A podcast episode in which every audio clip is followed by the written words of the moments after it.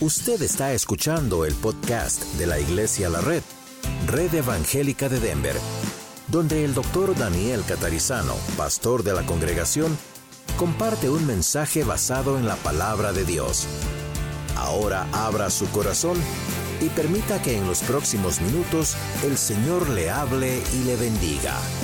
Muy buenas tardes, bienvenidos a todos a la Red Aurora. Vamos a abrir nuestras Biblias en Mateo capítulo 13, como ven en la pantalla.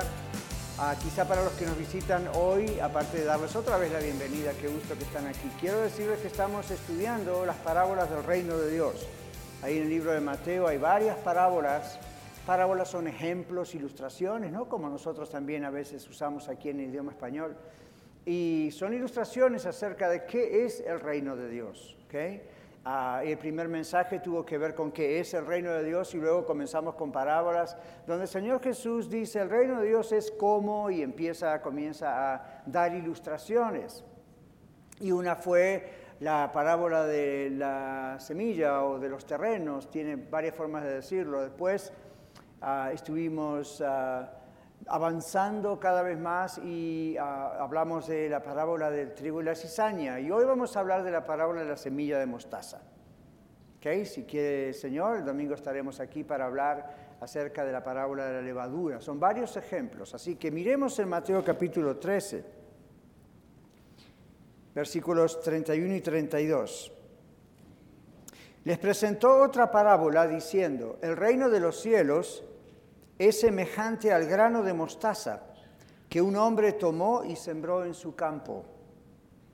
Esta es la más pequeña de todas las semillas, pero cuando crece es la más grande de las hortalizas y se convierte en un árbol, de modo que vienen las aves del cielo y hacen nidos en sus ramas. Vamos a orar.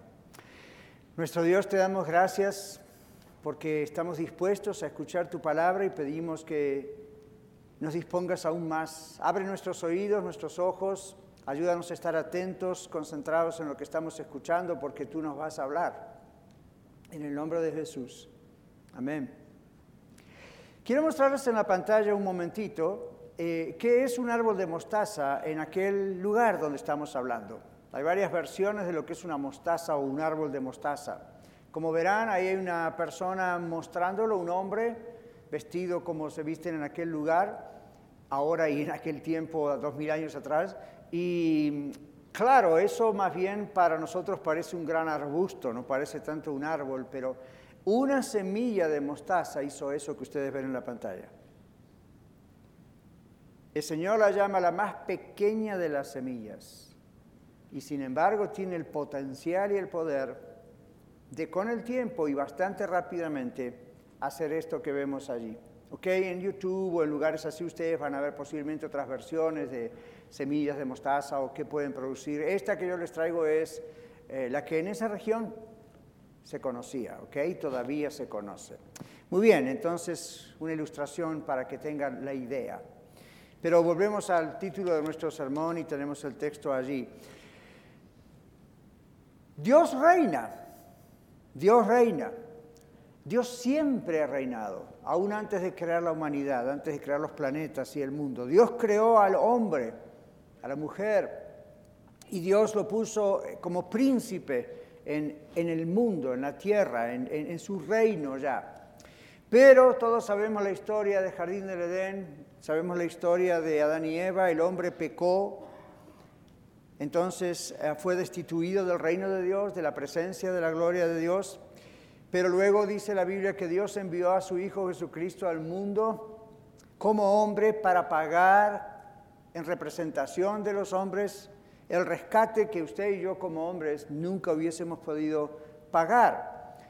El Señor al venir aquí comenzó el reino de Él en la tierra aparte del reino que por supuesto es el mismo, siempre Él ha tenido. Pero Él comenzó el reino de Dios en la tierra con el nuevo hombre, no Jesús, sino aquel que nace no del hombre, sino del Espíritu Santo.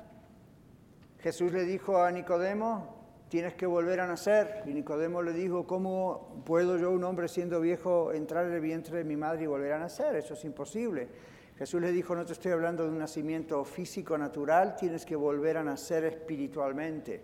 Estás muerto en tus delitos y pecados, pero si me conoces, yo te hago una nueva criatura. Por supuesto no estoy diciendo literalmente cada cosa que dijo Jesús a Nicodemo, estoy agregando, como se dan cuenta otros textos en la Biblia, que dicen radicalmente lo mismo. El Señor quiere que le conozcamos para nacer de nuevo. Entonces Jesús vino justamente a hacer eso a través de su muerte en la cruz. Acabamos de cantar, no amamos la cruz como un ídolo, como un icono, sino que nos recuerda quién murió por nosotros en la cruz. Bueno, esto, mis queridos, trastornó al diablo y esto trastornó al mundo. Como verán, el título de nuestro mensaje es La semilla que trastorna al mundo. Este ejemplo de la semilla de mostaza es maravilloso porque es muy pequeño, es algo que comienza con eh, casi no se ve, y sin embargo dos mil años han pasado y el reino de Dios sigue creciendo en todo el mundo. En Hechos capítulo 17, versículo 6, los cristianos llegan a una ciudad y son llamados de esta manera. Dice, pero no hallándolos trajeron a Jasón y algunos hermanos ante las autoridades de la ciudad, gritando, estos que trastornan el mundo entero también han venido acá.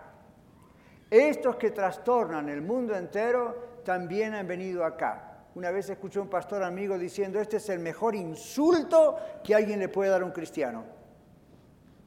Alguien que trastorna, alguien que cuando llega con su testimonio y con la palabra del Evangelio, las cosas no siguen siendo igual en ese hogar, en esa casa, en esa ciudad, en, en esa iglesia. Ahora hay muchas palabras, ¿verdad?, que la gente nos dice que la intención es burlarse de nosotros. Hay muchas palabras que son expresadas con mucha malicia, con mucha maldad. Pero la gente que nos insulta sin saberlo está diciendo una gran verdad. Nosotros no trastornamos eh, una ciudad, una familia, un trabajo, un país con, con, espada, con revoluciones, con manifestaciones. ¿Saben cómo nosotros trastornamos un lugar, el ambiente espiritual de un lugar con la palabra de Dios? Recuerden que nuestra guerra no es con espada ni con ejército, sino con mi espíritu, dice el Señor. Recuerden que no tenemos lucha contra sangre y carne, sino contra principados y potestades, y nuestra lucha es con la palabra de Dios, es la mayor armadura junto con la oración, o la mayor parte de esa armadura. Están diciendo los que nos dicen trastornadores del mundo algo que en realidad es cierto. El Evangelio de Cristo en realidad transforma y trastorna el mundo. Charles Spurgeon, uno de los principales eh, evangelistas del pasado, dijo eso y es cierto. ¿Por qué trastorna al mundo? ¿Por qué la presencia de Dios, el Evangelio, la predicación de la salvación en Cristo trastorna al mundo? Bueno, trastornar significa alterar el orden de algo. El Evangelio trastorna al mundo porque altera esas cosas que el mundo considera normales. En otras palabras, pecar. Ya casi no se usa esa palabra, parece anticuado.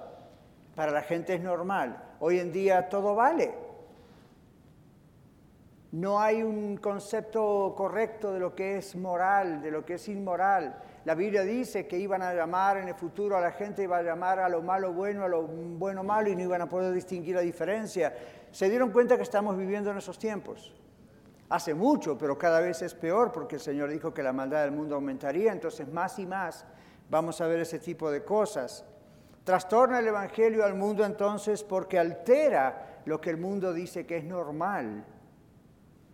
También trastorna al mundo porque el mundo cree que una semilla tan tonta e insignificante, sin embargo, crece tanto que puede ser algo incontenible. Trastorna al mundo porque el mundo cree que esta semilla es tonta e insignificante y sin embargo no pueden destruir esta semilla. El Evangelio, la iglesia, tiene dos mil años de existencia si ustedes han estudiado un poquito nada más, un 10% de la historia de la humanidad, ustedes como yo sabemos cuántas veces imperios enteros, ejércitos, han tratado de eliminar a los cristianos, eliminar la Biblia, eliminar uno de los últimos, Hitler, no hace tantos años atrás. Hoy en día en el mundo musulmán de Medio Oriente es exactamente lo que están haciendo. Y sin embargo el Evangelio es indestructible, ¿se dieron cuenta? Otros reinos del mundo vinieron, hicieron mucha cosa buena y mala en el mundo. ¿Y dónde están esos reinos hoy? Ya no existen. Pero el Evangelio de Cristo, el reino espiritual de Cristo que se ve manifestado en la iglesia del Señor a través de todo el planeta, no solamente existe, sigue creciendo. Y si yo sé, usted como yo escuchamos reportes de iglesias que se cierran aquí, allá, pero no se quede estancado en lo que se cierra, recuerde todo lo que se abre también. La iglesia sigue, sigue, sigue avanzando. El proceso de trastornar al mundo, ¿cuándo comenzó y cómo comenzó? Comenzó con un hombre solo, Jesucristo. El Señor Jesucristo trastornó era un trastornador, no era un revolucionario político, pero trastornó el mundo espiritual de su época y trastornó lo que se veía negativo del mundo espiritual en su época, el sistema religioso creado por hombres cegados por el poder, cegados por la avaricia, cegados por la manipulación de la gente o hacia la gente. El Señor vino y trastornó todo eso y estableció la verdadera religión de Dios por medio de sí mismo, siendo manso y humilde de corazón. En Mateo capítulo 11, 29 eh, justamente dice, llevad mi yugo sobre vosotros y aprended de mí, que soy manso y humilde de corazón, y hallaréis descanso para vuestras almas. Yo recuerdo en los años 78, 79, por ahí, salió una famosa película de un tremendo actor, Jack Nicholson. Y la película se llamaba uh, Somebody Flew Over the Cuckoo's Nest. En otras palabras, alguien voló sobre el nido del, del cucú. Como no es una traducción muy buena, le llamaron Atrapado sin salida. La idea de esa película, que por cierto tiene párrafos o momentos no dignos de ver, pero en sí lo que ocurrió fue que este hombre entró en una institución psiquiátrica, vio, no siendo él un enfermo psiquiátrico, sino que uno que aprovechó la oportunidad porque o iba a la cárcel o iba a este lugar y decidió mejor voy a este lugar. Pero cuando él entró allí, vio las injusticias a los enfermos en ese lugar, vio el poder y la avaricia de médicos, enfermeros y la institución en sí, y él fue alguien que estorbó y trastornó el sistema a través de todo lo que hizo. Por cierto, muchas cosas malas, pero hizo muchas cosas para tratar de trastornar la situación para que se hiciese justicia, se hiciese algo y se tratasen a esos pacientes como corresponde. Bueno, Jesús no vino al mundo para trastornar el nido de ningún cucú. El Señor vino al mundo aquí eh, como un hombre de paz para sacar al diablo del medio. ¿Qué les parece? El Señor dijo en Juan 10:10, 10, el ladrón viene para hurtar, matar y destruir, yo he venido para que tengan vida, vida en abundancia. El Señor dice en Mateo 11:29, lleven mi yugo sobre vosotros y aprendan de mí, que soy manso y humilde de corazón, y hallaréis descanso para vuestras almas. Entonces el Señor trastornó el sistema religioso, los fariseos, los escribas, todo, ese sistema lleno de avaricia, de manipulación, un sistema religioso donde corría mucho dinero, donde corría mucho poder, mucha manipulación, supuestamente en nombre de Dios.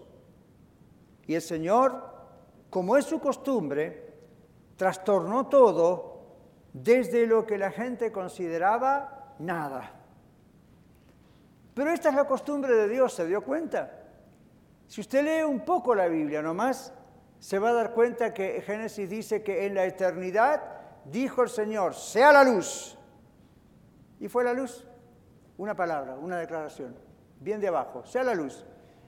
No dijo muchas cosas.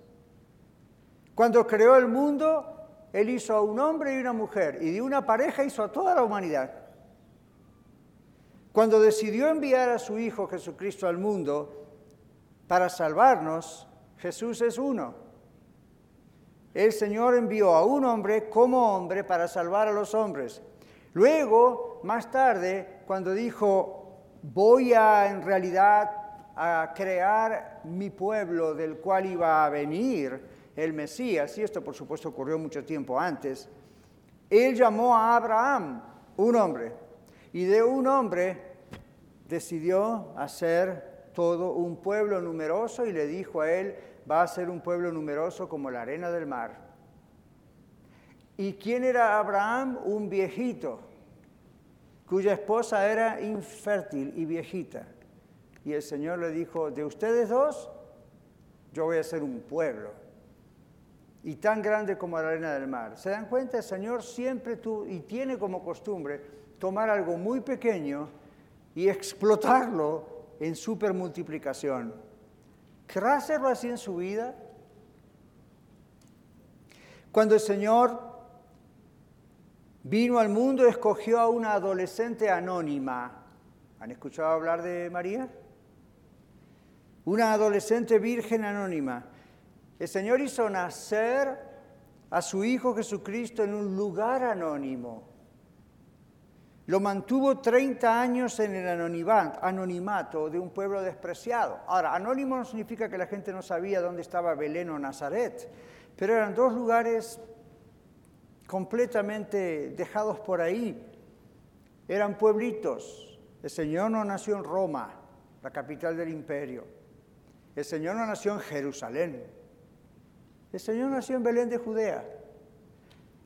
El profeta en el Antiguo Testamento dice, y tú, Belén, Efrata, la más pequeña entre todas, de ti saldrá un guiador. ¿Ven la característica del Señor? De lo más pequeño, de lo que el mundo considera insignificante. Luego el Señor, cuando lo hace volver de Egipto por el asunto de Herodes, va, ¿y dónde va Jesús? A Nazaret. Miren cómo era Nazaret conocida, miren la fama de Nazaret, que alguien dijo, ¿puede salir de ahí algo bueno? ¿Recuerdan esa historia, verdad? Entonces uno piensa, ¿por qué el Señor escoge esto? ¿Por qué está ese patrón de conducta de agarrar de la nada o de crear de la nada o de crear de lo más ínfimo, de lo despreciado? y hacer una explosión de crecimiento. Luego el Señor, Dios escoge, uh, perdón, eh, guía al Señor Jesús a escoger a doce hombres famosos, ¿no? Doce hombres anónimos, incalificables. Yo no sé si yo escogería 12 líderes en esta iglesia con esas calificaciones. Los recuerdan, ¿verdad? Uno era un odiado recaudador de impuestos. Dos o tres de ellos eran pescadores sin educación. Y varios de ellos tenían un récord no del mejor. El Señor escogió a doce hombres anónimos, realmente incalificables a vista de los demás, pero los ungió y los entrenó para alcanzar al mundo. Y aquí estamos nosotros. La semilla que trastorna al mundo es la iglesia. ¿Por qué? porque la iglesia nació y creció de la semilla, es decir, de la simiente. ¿Y quién es? Jesús. En Génesis capítulo 3, primer libro de la Biblia, versículo 15, Dios dice, y pondré enemistad entre ti y la mujer, le dice a la serpiente, y entre tu simiente y la simiente de ella. Esta te herirá en la cabeza y tú le herirás en el talón, en el calcañar. Eso fue exactamente lo que ocurrió. Siglos después, eso fue lo que ocurrió. Esta profecía apunta a la lucha continua, constante, que se llevaría a cabo entre la descendencia de la mujer, la simiente, Jesús, y el gran enemigo de Dios y el hombre, y ese es Satanás. Esta es una historia personificada de la guerra que desde el momento de que Adán y Eva cayeron en pecado, esta es una guerra que siempre sigue siendo librada entre los hijos de luz y los hijos de las tinieblas. En otras palabras, entre aquellos que amamos al Señor y aquellos que no lo aman y se alianzan con Satanás. La iglesia fue creciendo casi de la nada, ¿verdad? Es lo que nos dice esta parábola. La iglesia creció casi de la nada y se multiplicó rápidamente. Esto también trastornó al mundo, porque el mundo pensó que una pequeña banda de creyentes iba a desaparecer una vez que Cristo muriese en la cruz. Su líder murió, pero el mundo fue trastornado, no entendió nada, cuando el líder, Jesús, la cabeza de la iglesia, el Salvador del mundo, resucitó de los muertos al tercer día. Surprise, surprise, surprise.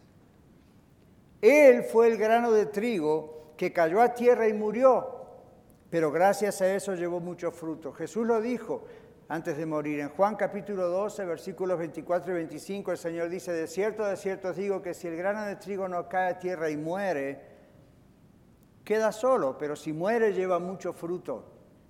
El que ama su vida la perderá, y el que aborrece o odia su vida en este mundo para vida eterna la guardará. Eso fue exactamente lo que hizo el Señor. Él no amó su propia vida en el mundo, sino que la dio por usted y por mí.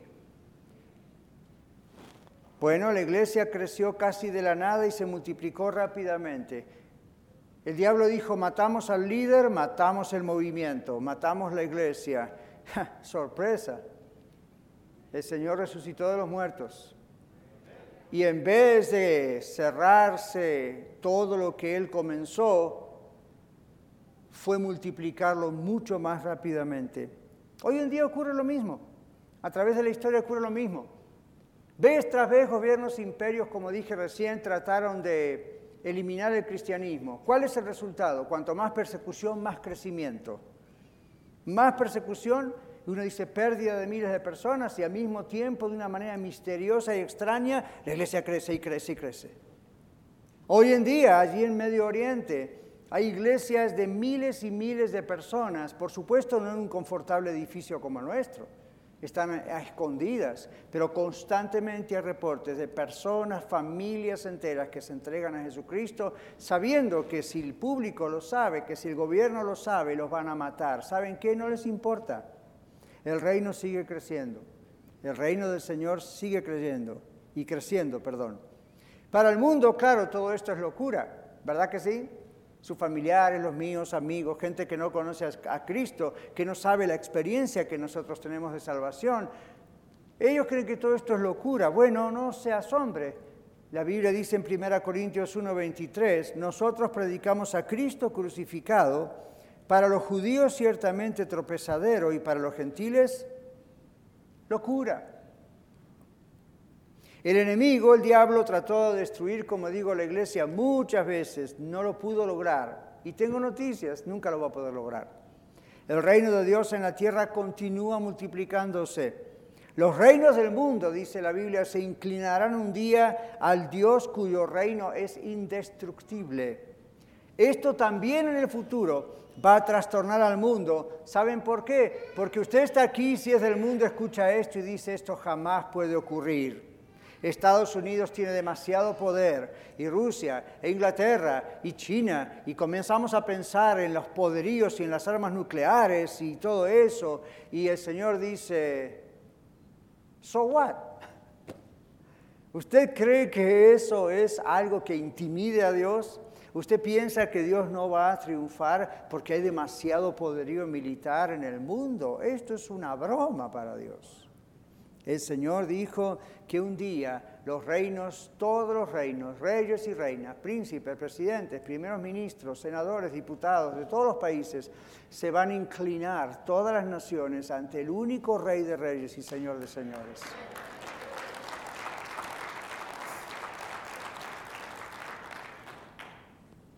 Bueno, nosotros nos estamos enfrentando con mucha resistencia mientras tanto, claro que sí. Saben que desde afuera hay movimientos e ideologías contrarias al Evangelio. Creo que todos somos testigos de eso. Desde adentro de lo que es llamada la iglesia cristiana en general, también hay mucha resistencia, cada vez más. Desde afuera tenemos movimientos políticos, ideológicos de la educación. Desde adentro tenemos falsas enseñanzas en muchos lugares que incluyen no solo falsas doctrinas, herejías e interpretaciones privadas en vez de interpretaciones bíblicas. Desde adentro también tenemos falsas enseñanzas en cuanto a negociaciones que un número cada vez mayor y más creciente de iglesias, seminarios, instituciones cristianas están haciendo con el mismo diablo. Esto es grave, mis hermanos. Esta es una de las razones por las cuales tenemos que multiplicarnos cada vez más en Iglesia la Red. Están cayendo muchos de ellos, iglesias, instituciones, etcétera, cristianas, muchos están cayendo en las trampas de un enemigo que sabe cómo engañar a la iglesia, sabe cómo engañar usando mal la Biblia, usando sentimientos, usando emociones, usando una versión devalorizada y barata de lo que realmente es el amor y un total desdeño por la vida humana. Dios nos libre. No nos sorprendamos que cuando tales instituciones nos critican o nos critiquen, se burlen de nosotros, nos juzguen como intolerantes bueno, sepamos que esto ya está sucediendo, sepamos que va a seguir sucediendo. El Señor Jesús dice que debido al aumento de la maldad, el amor de muchos se enfriará. Mateo 24, 10 al 12 dice, muchos tropezarán entonces y se entregarán unos a otros y unos a otros se aborrecerán, se odiarán. Y muchos falsos profetas se levantarán y engañarán a muchos y por haberse multiplicado la maldad, el amor de muchos se enfriará. Enfriarse no es simplemente apartarse del Señor, enfriarse no es simplemente dejar de ir a asistir a las reuniones de la iglesia. Enfriarse es comenzar a hacer negociaciones con el diablo. Y no estoy diciendo va que le lea las manos o va con un brujo, estoy diciendo uno comienza a ablandarse demasiado y dice, no quiero ser legalista y por favor no lo sea, en esta iglesia odiamos el legalismo, pero tenemos que decir la verdad en amor. Y siempre les digo, no podemos decir que amamos al mundo si lo apapachamos. No podemos decir que amamos al mundo y al mismo tiempo tratamos de hacer negociaciones con ellos para que no nos persigan, para que no nos critiquen, para que no digan que somos intolerantes. No podemos negociar con el enemigo, pero tengo noticias para usted, está ocurriendo cada vez más. Pastor, deme un ejemplo. Bueno, si yo estuviese en esta iglesia y no quisiera mencionar la palabra pecado, arrepentimiento, cielo, infierno, usted diría, usted está negociando con el mundo. ¿Por qué? Bueno, no quiero ofender a la audiencia. ¿Usted escuchó alguna vez ese refrán que dice, la verdad nunca ofende? Yo no sé de dónde lo sacaron, porque a mí la verdad me ofende.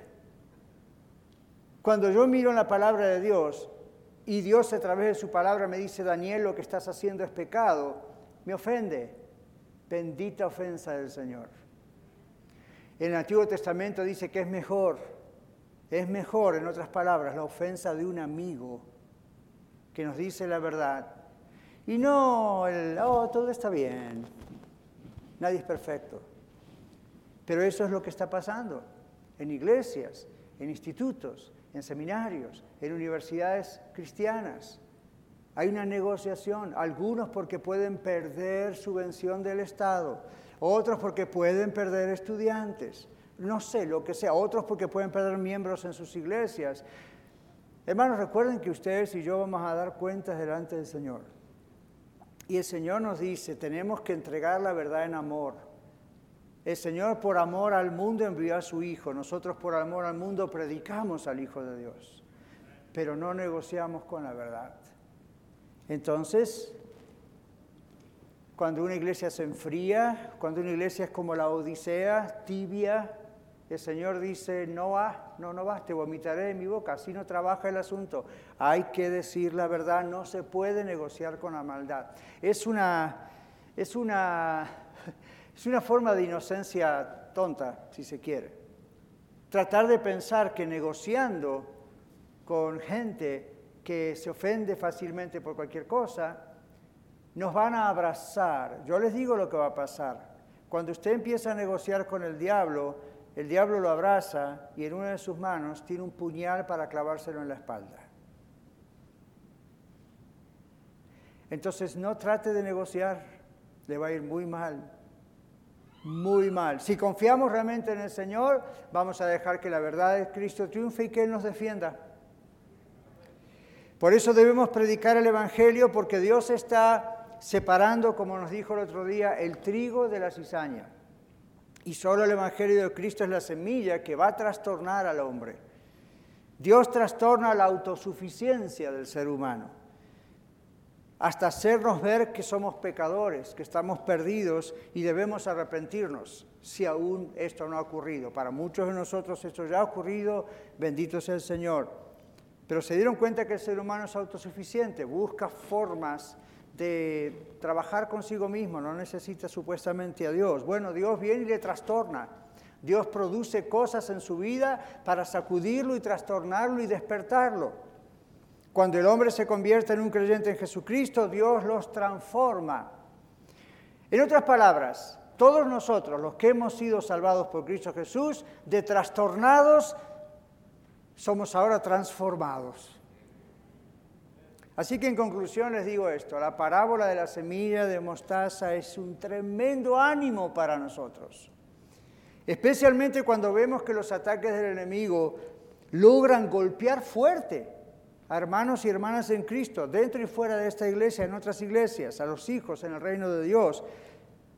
Golpean pero no destruyen. Pablo el apóstol reconoció esto y en la carta de 2 Corintios dice a la iglesia en Corinto, pero tenemos este tesoro, el Evangelio, en vasos de barro, cerámica, barro, para que la excelencia del poder sea de Dios y no de nosotros, que estamos atribulados en todo, mas no angustiados, estamos en apuros, mas no desesperados, perseguidos, mas no desamparados, derribados, pero no destruidos, llevando en el cuerpo siempre por todas partes la muerte de Jesús para que también la vida de Jesús se manifieste en nosotros, en nuestros cuerpos.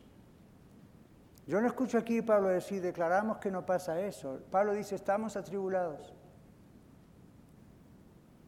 pero no angustiados. Pablo dice, la lucha contra el Evangelio nos puede hacer estar angustiados. No, atribulados, pero no angustiados. La lucha con familiares, amigos, el gobierno, quién sabe qué pasa en el futuro. Dice, pueden llegar a derribarnos, pero nunca a destruirnos. Y dice, nosotros llevamos en nosotros las marcas de Jesús, está, está asociándonos con el Señor Jesús. ¿Verdad que todos quisiéramos tener el poder de Dios? el poder de Jesús. El Señor Jesús se acercaba a alguien y los muertos se levantaban, por decir. Sanaba a todo el mundo, hasta la distancia. Ok, gloria a Dios. ¿Cuántos de nosotros queremos tener las marcas de los sufrimientos de Jesús? El Evangelio que en muchas iglesias se predica hoy y Dios nos salve de la televisión cristiana. Necesitamos un avivamiento. Ese no es el Evangelio que se predica. No se predica que un cristiano va a tener que luchar y tiene las marcas de Jesús, pero nunca va a estar derribado. Al contrario, se predica, ya saben qué tipo de evangelio. Mande dinero que Dios le va a bendecir. Bueno, tendrán que dar cuentas. No nos sorprendamos entonces, no nos sorprendamos de todo este fuego de prueba, de estas cosas que vienen. La parábola de esta semilla es de tremendo ánimo. ¿Por qué? porque el Señor dice que hay un contraste aquí. En un comienzo muy pequeñito, una semilla que casi no se ve en la mano, a un resultado impresionante. Hay un contraste entre el principio y el fin, algo que comienza insignificantemente y termina siendo algo ya conocido en casi todo el mundo. Y hay algo tremendo entre el presente y el futuro. Bueno, les digo esto en conclusión. Podría parecer que las semillas más grandes son mejores que las semillas pequeñas, ¿verdad que sí? Da la impresión que la semilla de mayor tamaño es más favorecida, porque claro, tiene más reserva adentro, piensa uno. Pero yo estaba leyendo que en ocasiones de sequía, y de eso sabemos mucho en Colorado, ¿no? En ocasiones de sequía, una semilla pequeña capta más agua para germinar, se acomoda mejor a la microtopografía del suelo y por lo tanto abarca una amplia gama de espacio y situaciones. En otras palabras, hay muchos movimientos, religiones y cosas en el mundo, y imperios, movimientos políticos, que son muchísimo más grandes que la semilla del Evangelio. exteriormente, pero no pueden contra el poder de esa pequeña semilla de mostaza que es el Señor. No pueden. La semilla del reino sembrada por Jesús en el campo del mundo, a pesar de su comienzo tan pequeño y minúsculo, tendrá finalmente su propia vitalidad interna como la tiene y externa. Un crecimiento desmesurado, no se puede medir, y sobrenatural. Bueno, debemos animarnos. Estamos en una etapa nueva nosotros en Iglesia de la Red. Debemos animarnos en nuestro servicio al Señor. ¿Por qué? Porque sabemos que las grandes cosas que Dios quiere hacer proceden de principios muy pequeños. Todo esfuerzo honesto que usted, todos nosotros hagamos por servir al Señor, créame, finalmente será multiplicado para gloria de Dios. No hay que desanimarse. Miren, nosotros comenzamos cinco personas en la familia. Luego se agregaron algunos más. El día que inauguramos Iglesia La Red, éramos 17. Dos de ellos al siguiente domingo no volvieron nunca más ni, realmente ni sepamos por qué. Al poco tiempo, otra familia. El diablo como que tiraba el, el chisme, diciendo, esto no va a resultar. Pero, así como tan solo una chispa puede encender un fuego, tan solo una semillita que nadie conocía, que nadie veía, pudo lograr que en seis años y algo Iglesia de la Red tenga aproximadamente 300 miembros. No es algo del pastor Daniel, no es algo de la familia de Catalizano. Solo el Señor lo puede hacer. Todavía no cumplimos siete años y este año, si Dios quiere, estamos trabajando en cuatro congregaciones nuevas más. ¿Es puro milagro de Dios? Y usted dirá, pastor, yo no califico. ¿Calificaban los apóstoles? Pastor, ¿tendremos el dinero necesario? ¿Jesús necesitó dinero para hacer su ministerio? ¿Necesitó templos magníficos con aire acondicionado de calefacción? No. ¿Jesús vino con grandes títulos académicos? No. ¿Cuántos de ustedes sabían que Jesús era un rabino sin título? Fue a la escuela como todos los varoncitos de Israel, pero no fue un rabino de la alcurnia y la altura de todos los demás rabinos que tenían su reconocimiento y de qué ciudad venían y de qué familia venían y en qué sinagoga habían estudiado. Jesús era quién? El hijo del carpintero. ¿Y dónde había nacido? Algunos ni sabían. ¿Y dónde fue criado? En Nazaret. De Nazaret puede venir algo bueno.